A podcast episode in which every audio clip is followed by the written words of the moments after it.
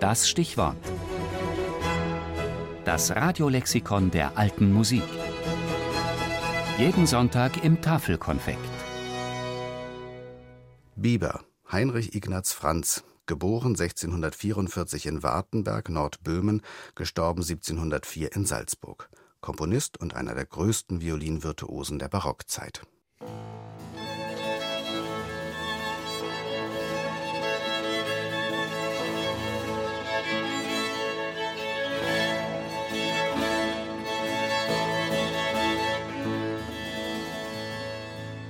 Er war ein gewandter Rhetoriker und beherrschte fließend das Lateinische. Der Böhme Heinrich Bieber besuchte wohl ein Jesuitengymnasium, wo er zugleich eine musikalische Ausbildung erhielt.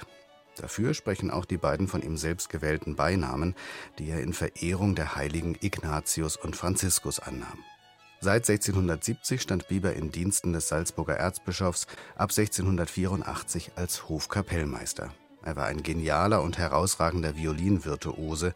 Noch hundert Jahre später schrieb der musikreisende Charles Burney über ihn: Von allen Violinspielern des letzten Jahrhunderts scheint Bieber der Beste gewesen zu sein.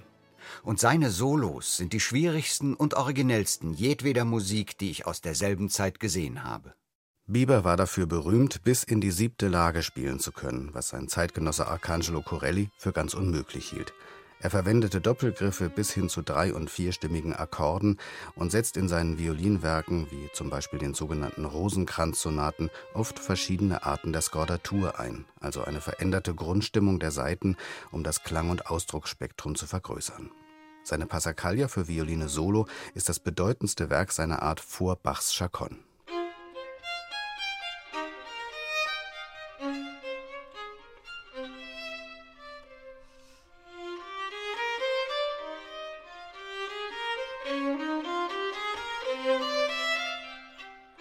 Da Bieber, für einen Virtuosen ungewöhnlich, anscheinend keine großen Konzertreisen unternahm, verbreitete sich vor allem sein Ruf als hervorragender Komponist, wie der Eintrag in Johann Matthisons Grundlage einer Ehrenpforte 1740 zeigt.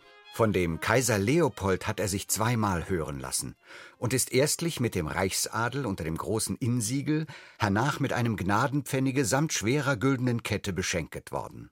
Ferner stund er am bayerischen Hofe wohl angeschrieben, da ihn nicht nur der Kurfürst wegen seiner musikalischen Wissenschaft auch mit einer güldenen Ketten und dem daran hängenden Gnadenpfennige, sondern dessen Nachfolger an der Kur nicht weniger mit eben dergleichen Schmuck belegt hat. In den kaiserlichen Erblanden wie auch in Frankreich und Italien ist er wegen seiner Komposition hoch geachtet worden.